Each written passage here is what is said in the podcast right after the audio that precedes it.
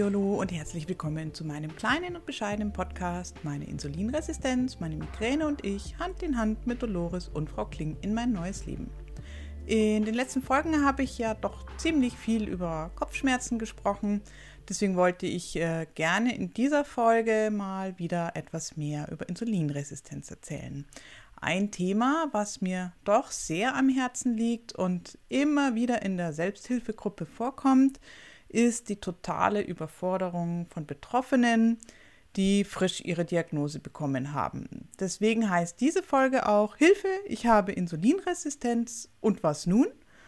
Also, du warst beim Diabetologen oder Endokrinologen oder meinetwegen auch beim Hausarzt und hältst nun den Wisch in der Hand, der dir bestätigt, dass du Insulinresistenz hast. Der HOMA-Index ist irgendwas zwischen 1 und 20 und keiner der Ärzte konnte dir wirklich einen guten Rat geben. Die meisten sagen dann auch, ach, nehmen Sie einfach ein bisschen ab und nehmen Sie mit von mir, dann passt das schon. Das kommt leider sehr häufig vor. Das lese ich fast täglich in der Selbsthilfegruppe. Und ja, man ist damit erstmal komplett allein. Keiner kennt sich so wirklich gut aus und die halbscharigen Ratschläge können es dann auch nicht sein, oder? Wie mach mehr Sport, iss weniger, miss jeden Tag deinen Blutzucker, mach Low Carb, mach No Carb, tu doch einfach mal Fasten. Aber das Problem Insulinresistenz wird damit ja gar nicht angepackt und behoben.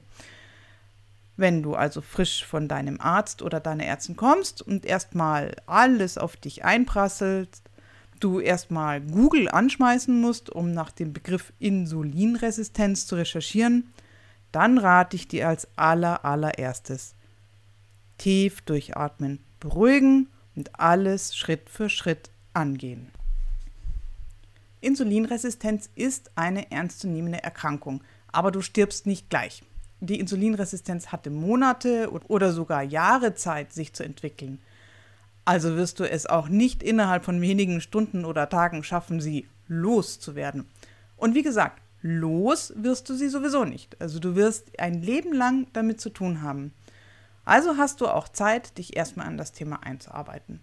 Am allerwichtigsten finde ich, dass du dich erstmal informierst, was Insulinresistenz eigentlich ist um überhaupt zu verstehen, was da eigentlich in deinem Körper passiert, was das bedeutet und was für Auswirkungen das Ganze für dich und für deine Gesundheit hat. Du kannst dazu zum Beispiel Google fragen, da gibt es inzwischen ja schon ganz gute Seiten, die verständlich erklären, was Insulinresistenz ist, also was da wirklich passiert im Körper. Aber bitte blende dabei die Behandlungsratschläge erstmal aus.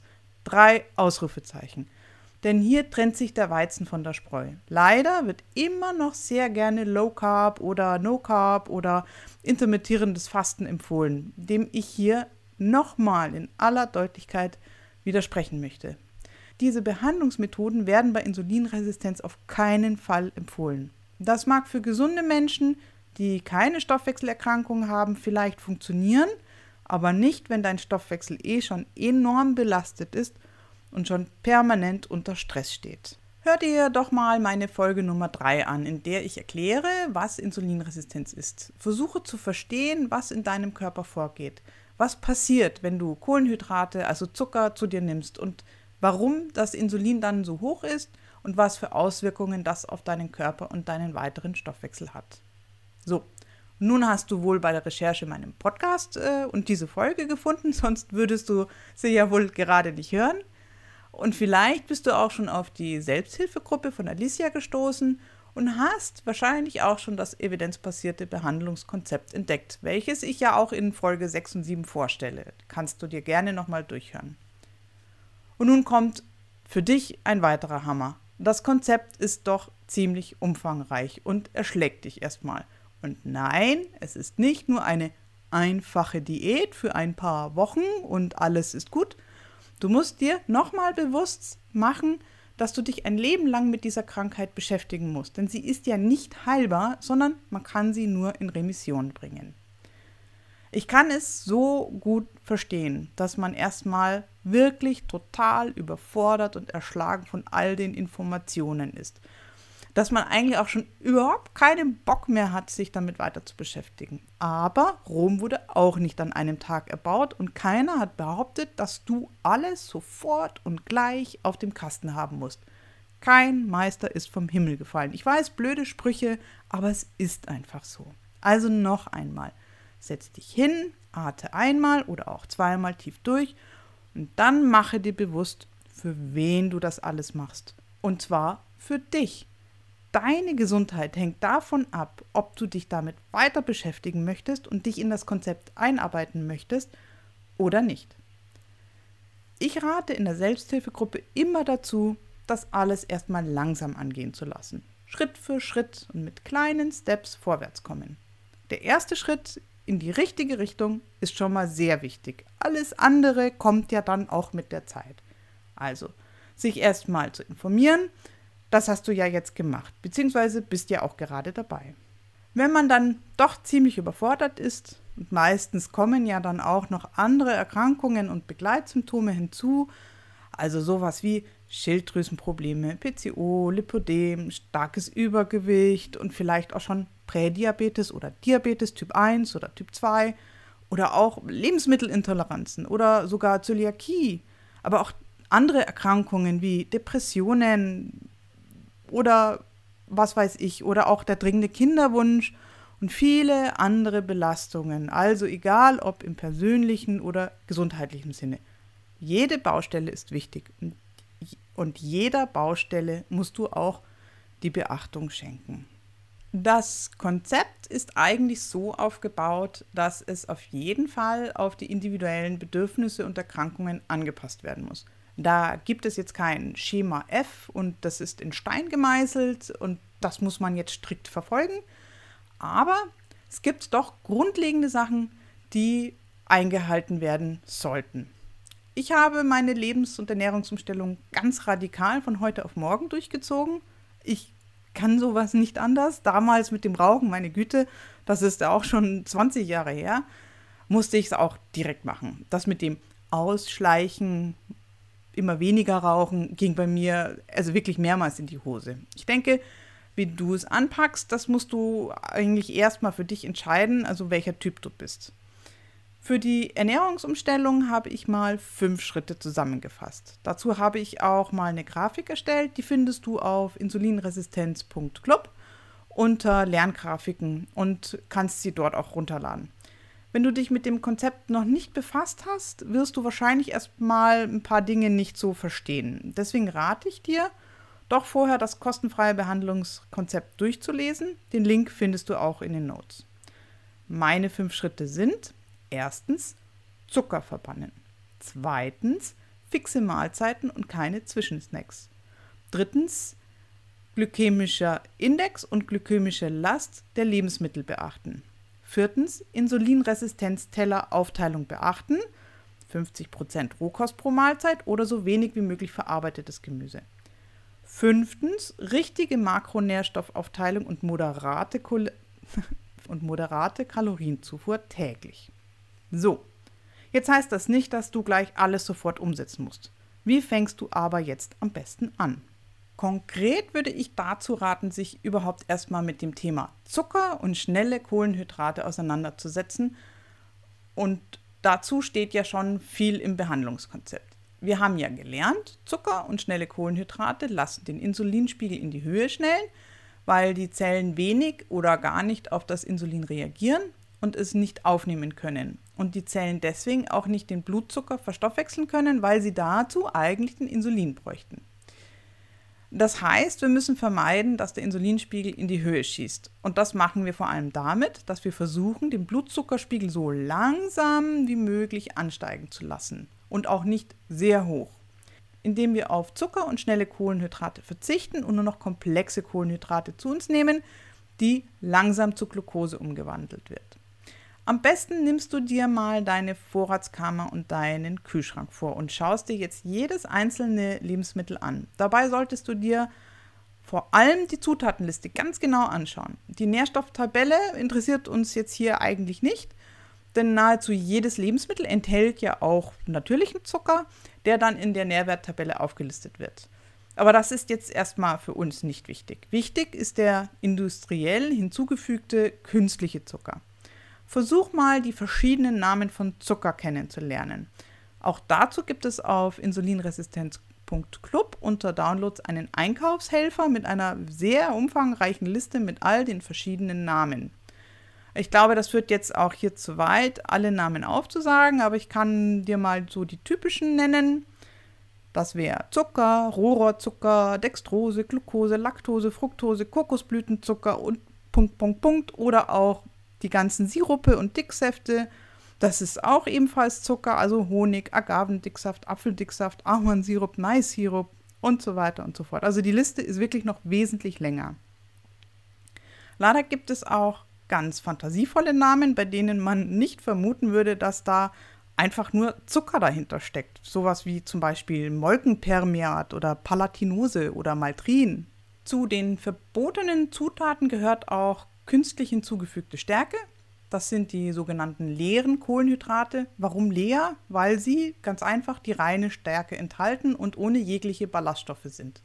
Die natürlichen Kohlenhydrate eines Lebensmittels sind ja dadurch komplex oder auch langkettig genannt, weil ja alle weiteren Bestandteile des Lebensmittels mit enthalten bleiben, also alle Ballaststoffe und Faserstoffe und Vitamine und Mineralien. Bei weißem Mehl, Maisstärke oder Kartoffelstärke und so weiter wurde alles weggenommen, was drumherum ist.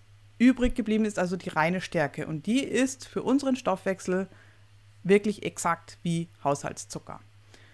Jetzt sortiere mal deinen Kühlschrank und deine Vorratskammer aus und suche alle Produkte, die Zucker und oder Stärke enthalten und du wirst erstaunt sein, dass da dann eigentlich nichts mehr übrig bleibt. Das heißt für dich, du musst lernen, umzudenken und Produkte finden, die du konsumieren darfst. Du musst also wirklich neu einkaufen gehen und dabei jedes einzelne Produkt in die Hände nehmen und dir die Zutatenliste anschauen. In deinen Einkaufskorb dürfen eigentlich nur noch Lebensmittel, die keinen Zucker oder Stärke enthalten. Ich denke, dieser Schritt ist schon sehr umfangreich, vor allem weil wir uns in unseren Gewohnheiten extrem umstellen und umdenken müssen. Das ist auch ein Prozess, in den man sich erstmal einfinden muss und der bei vielen wahrscheinlich auch erstmal langsam vonstatten gehen kann. Vor allem muss man erstmal auch die Alternativen kennenlernen und überhaupt auch finden. Viele in der Gruppe haben mit dieser Maßnahme so habe ich das Gefühl, die größten Schwierigkeiten. Denn man muss sich selber und seine Essensgewohnheiten tatsächlich in Frage stellen. Muss der Kaffee mit Zucker sein? Muss es das Croissant mit Marmelade in der Früh sein? Gibt es eine Alternative zu? Oder muss ich mich auch umprogrammieren? Alternativen zu dem Zucker gibt es nicht. Zucker muss aus deinem Speiseplan definitiv verbannt werden. Egal wie er heißt. Alternativen für leere Kohlenhydrate sind die langkettigen Kohlenhydrate, also alle Vollkornprodukte wie Vollkornnudeln, Vollkornbrot, Vollkornreis etc. Trotzdem musst du hier darauf achten, dass in der Zutatenliste wirklich nur Vollkorn steht. Bei Bäckereien werden zwar viele Brote gern als Vollkornbrot angeboten oder bezeichnet, haben aber in der Zutatenliste auch oft einfache Mehle und sogar Zucker. Wenn du diesen Schritt irgendwann gemeistert hast und das kann auch eine Weile dauern, dann ist es Zeit für den nächsten Schritt. Es geht um die Zeiten, wann du deine Mahlzeiten zu dir nimmst. Zuallererst solltest du dir eigentlich gleich abgewöhnen, während dem Tag zu naschen oder zu snacken. Also nicht mal eben einen Apfel zwischendurch oder an den Kühlschrank gehen und ein Stück Käse essen, weil du gerade Lust darauf hast. Gewöhne dir im zweiten Schritt am besten an, zu fixen Tageszeiten zu essen und deine Mahlzeiten so über den Tag zu verteilen, dass du eigentlich immer genügend Abstand zwischen den Mahlzeiten hast. Sollte mindestens drei Stunden dazwischen liegen, besser aber noch mehr, wenn du nur drei Mahlzeiten pro Tag isst. Wenn du aber merkst, dass du doch starken Hunger dazwischen bekommst, dann ist die Zeit zwischen den Mahlzeiten vielleicht zu lang für dich und du kannst ja mal ausprobieren, ob du nicht vier oder fünf Mahlzeiten pro Tag brauchst. Auf keinen Fall solltest du dir dann eine Kleinigkeit gegen den Hunger dazwischen schieben, sondern mach dann wirklich eine ganze Mahlzeit daraus. Ich weiß, dass es viele gibt, die in der Früh nichts essen wollen oder meinen, nicht zu können. Ich bin fest davon überzeugt, dass das Übungssache ist. Zu Schritt 2 gehört aber auch, sich anzugewöhnen, den Tag mit einem Frühstück zu beginnen, wenn du das vorher noch nicht gemacht haben solltest. Als Migräniker kann ich fünf Mahlzeiten empfehlen, aber das ist auch eine etwas individuelle Sache. Manchmal ist es einfach vom Beruf oder von den täglichen Verpflichtungen und Tätigkeiten abhängig. Viele haben Schichtdienst und dann wird es wirklich kompliziert. Ich weiß, alles nicht so einfach. Ich kann aus eigener Erfahrung sagen, dass wenn man das eine Weile macht, sich der Körper sehr gut an die fixen Mahlzeiten gewöhnt oder auch an die Pausen. Wenn ich nicht gerade in der Migränephase bin, in der habe ich immer wieder etwas mehr Hunger. Das ist ja dann auch der Ruf des Migränehirns nach Kohlenhydrate. Dann bekomme ich eigentlich immer pünktlich zu meiner nächsten geplanten Mahlzeit auch wieder Hunger. Die nächsten Schritte, also Schritt 3 und 4, kannst du auch tauschen, je nachdem, was die Situation oder wie es dir lieber ist. Der Schritt 3 wäre bei mir, dass man anfängt, sich den glykämischen Index und die glykämische Last eines Lebensmittels anzuschauen und nur die Lebensmittel verwendet, die einen möglichst niedrigen Wert haben. Dabei achten wir Insulinresistentiker eher vor allem auf die glykämische Last. Dazu Informationen zu finden ist leider nicht ganz so einfach. Da muss man wieder etwas mehr Recherchearbeit leisten. Von den gängigen Lebensmitteln gibt es im Netz aber eigentlich schon umfangreiche Listen. Wenn es etwas spezieller wird, dann kann man die glykämische Last und den glykämischen Index auf der Seite Glycemic Index der Universität von Sydney nachschauen. Es gibt auch eine App für iPhone und Android, die auch eine sehr gute und umfangreiche Liste hat. Die Links dazu stelle ich dir auch in die Notes.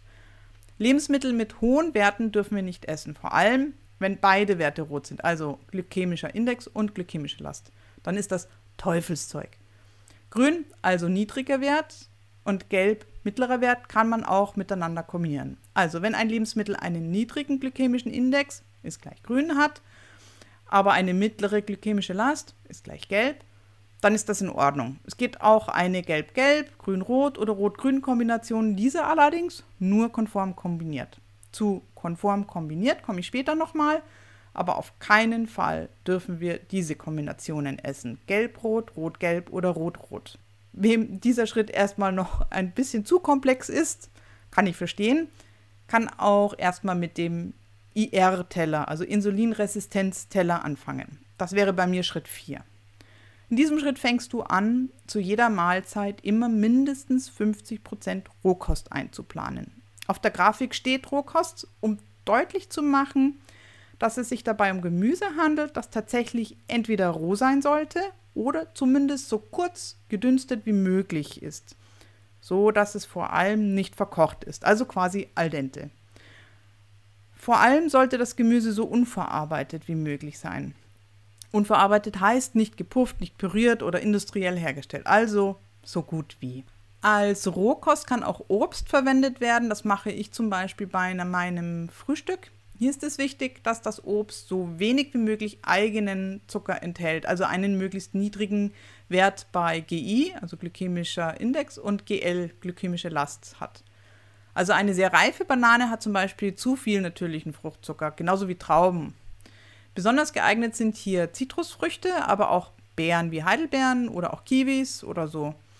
Auch hier gilt, so wenig wie möglich bearbeitet. Also am besten nicht den Saft, sondern mit Fruchtfleisch dazu. Wenn du den Schritt mit dem glykämischen Index und der glykämischen Last schon gemacht hast, lohnt es sich, einen Blick in die App zu werfen und die Werte für das Obst zu suchen. Die andere Seite des Tellers besteht dann zu zwei Drittel immer aus komplexen Kohlenhydrate und zu ein Drittel aus Eiweiß und Fett. Du solltest versuchen, diesen Teller dann bei jeder Mahlzeit nachzubauen. Das ist also der IR-Teller. Und wenn du den verinnerlicht hast, dann bist du schon mal auch wirklich einen riesen Schritt weiter. Wenn du deine Mahlzeit wie den IR-Teller gestaltest, dann kombinierst du deine Mahlzeit konform. Das ist das, was ich vorhin mit konform kombiniert meinte. Also jede Mahlzeit mit einem hohen Rohkost- oder Gemüseanteil, Kohlenhydrate, Fett und Eiweiß zusammen.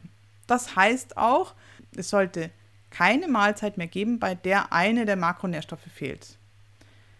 Der letzte Schritt, also Schritt 5, wird dann doch nochmal etwas komplizierter. Und hier muss man auch etwas disziplinierter sein. Aber es ist ein wichtiger Schritt. Denn hier geht es auch darum, seinen Kalorienbedarf auszurechnen und zu kennen und seine Mahlzeiten zumindest mal für eine Weile mit einer App zu tracken.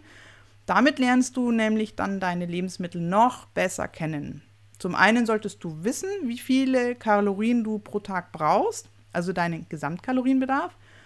Diesen Bedarf solltest du auch täglich ansteuern. Wenn du abnehmen möchtest, solltest du von deinem Gesamtkalorienbedarf moderate 15% abziehen. Das ist dann der Kalorienbedarf, den du täglich erreichen solltest. Auf keinen Fall solltest du unter deinen Grundumsatz kommen. Auch musst du in diesem Schritt, wenn du deine Mahlzeiten eh schon in einer App einträgst, auf die Aufteilung der Makronährstoffe achten. Optimal ist eine Aufteilung ungefähr bei ca. 40% Kohlenhydrate, 25% Eiweiß und 35% Fett. Denk daran, dass dein Gemüse je nach Gemüseart auch diese Makronährstoffe enthält, in unterschiedlichen Anteilen. Deswegen unterscheidet sich dieser Schritt schon doch sehr von dem IR-Teller. Ich denke aber, für diese Folge wird die Ausführung zu diesem Schritt etwas zu lange dauern und dazu werde ich bestimmt noch mal eine eigene Folge machen. Das ist auch ein Schritt, den man dann auch erst viel später angehen kann. Erstmal sollte man in den ersten Schritten Sicherheit bekommen und auch eine gewisse Gewohnheit, so dass man sich dann auf den letzten Schritt einlassen kann. Denn bis Schritt 5 hast du schon mal enorm was gemeistert und es wird bestimmt schon ein langer und holpriger Weg gewesen sein. Aber wie gesagt, es geht nicht darum, alles plötzlich zu 100% umzusetzen, sondern sich damit auseinanderzusetzen und die ersten Schritte in die, richtige, richtig, in die richtige Richtung zu machen. Das war jetzt der Einstieg in die Ernährung. Parallel solltest du auf alle Fälle auch schon mal damit anfangen, die anderen Punkte des Konzeptes anzugehen.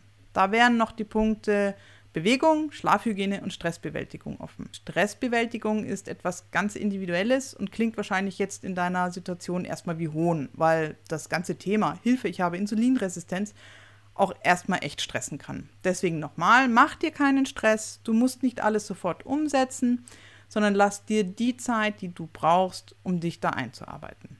Natürlich solltest du andere Stressbaustellen vermeiden oder minimieren. Das halte ich aber als direkten Einstieg in deine Lebensumstellung noch als zu verfrüht, ist aber auch ein bisschen Typsache. Gehe erstmal die anderen Dinge an und wenn du eine gewisse Souveränität und Sicherheit mit dem Konzept hast, dann kannst du dich auch auf etwas anderes einlassen, weil du dich dann nicht mehr um die Basics des Konzepts kümmern musst, sondern das ist dann eigentlich auch schon ein Selbstläufer. Also, womit kannst du am besten sofort anfangen? Richtig, mit der Bewegung. Ganz konkret heißt das, dass du zuerst in deinen Alltag erstmal mehr Bewegung einbauen solltest. Fang nicht gleich direkt mit einer krassen Sportart an oder mit irgendwelchen Workouts. Das ist Quatsch und sogar eigentlich auch erstmal kontraproduktiv. Es geht ja auch nicht darum, gleich einen Marathon zu laufen.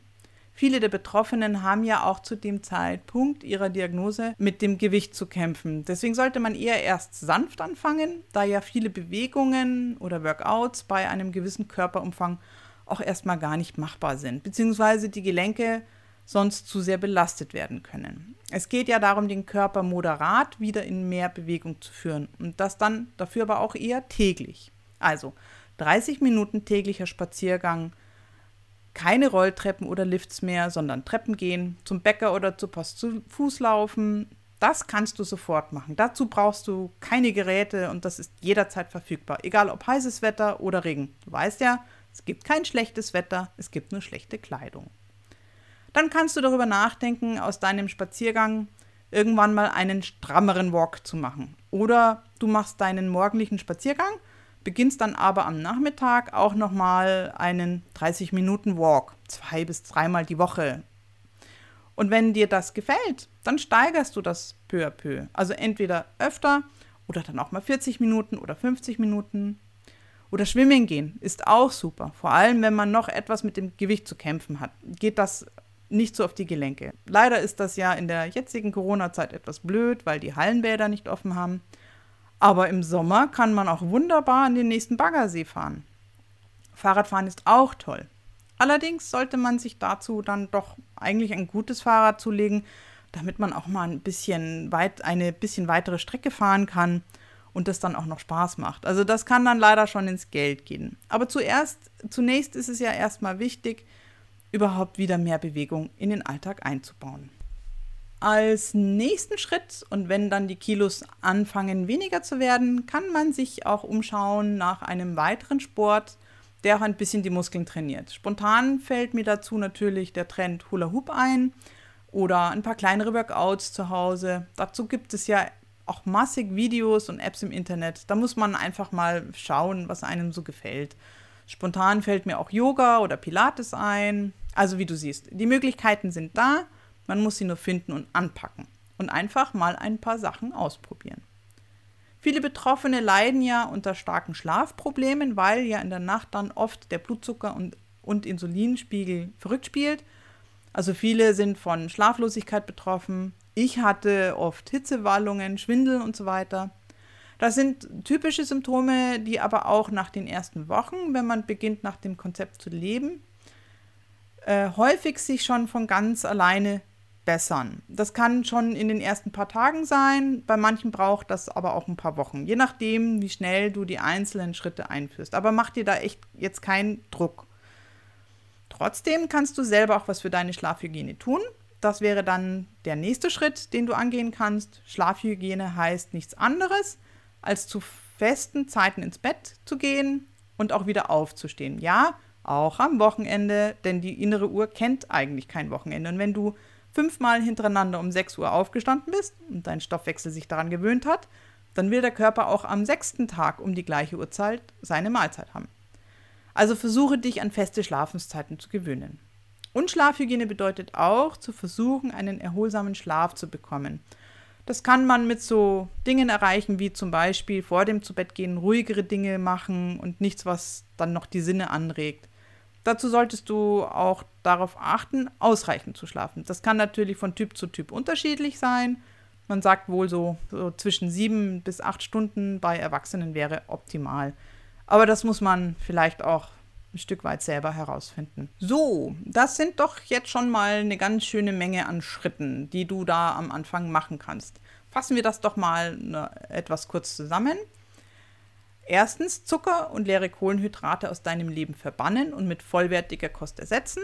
Zweitens, mehr Bewegung im Alltag einbauen, zum Beispiel jeden Tag 30 Minuten Spaziergang.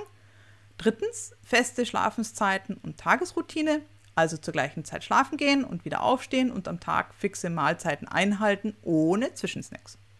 Viertens, glykämischen Index und glykämische Last deiner Lebensmittel kennenlernen und nur die richtigen Kombinationen zulassen, bzw. konform kombinieren. Fünftens, IR-Telleraufteilung einhalten, also jede Mahlzeit konform kombinieren. Das ist äh, schon mal ein erstes großes Päckchen, mit dem du anfangen kannst. Wenn du das schon eine Weile gemacht hast und du dich sicher fühlst, dann kannst du das nächste Päckchen angehen. Zum Beispiel sechstens Kalorienbedarf, also Leistungsumsatz oder mit moderatem Kaloriendefizit, täglich einhalten und am Tag auf die richtige Makronährstoffaufteilung kommen. Siebtens Bewegungsanteil erhöhen mit zusätzlichem Sport, eventuell leichtes Krafttraining oder Ausdauersport. Und wenn du damit dann eine Weile gefahren bist und dich sicher damit fühlst, dann kannst du schauen, wo deine anderen Stressherde sind und diese angehen. Ich hoffe, ich konnte dir damit einen Fahrplan in das Konzept geben. Mir ist klar, dass ich hier nur vom Idealfall ausgehen kann. Jeder muss sich das Konzept auch an seine eigenen Bedürfnisse anpassen. Alicia hat auf ihrer Seite auch eine sehr gute Auflistung wie die ersten Schritte in deine neue Lebensweise aussehen könnten. Die möchte ich dir nicht vorenthalten. Du findest die unter insulinresistenz.club slash first-steps. Und ich hoffe, ich konnte dir damit jetzt einfach ein bisschen den Stress nehmen. Also, lass dich nicht unterkriegen und ich freue mich, wenn du mich weiter begleitest.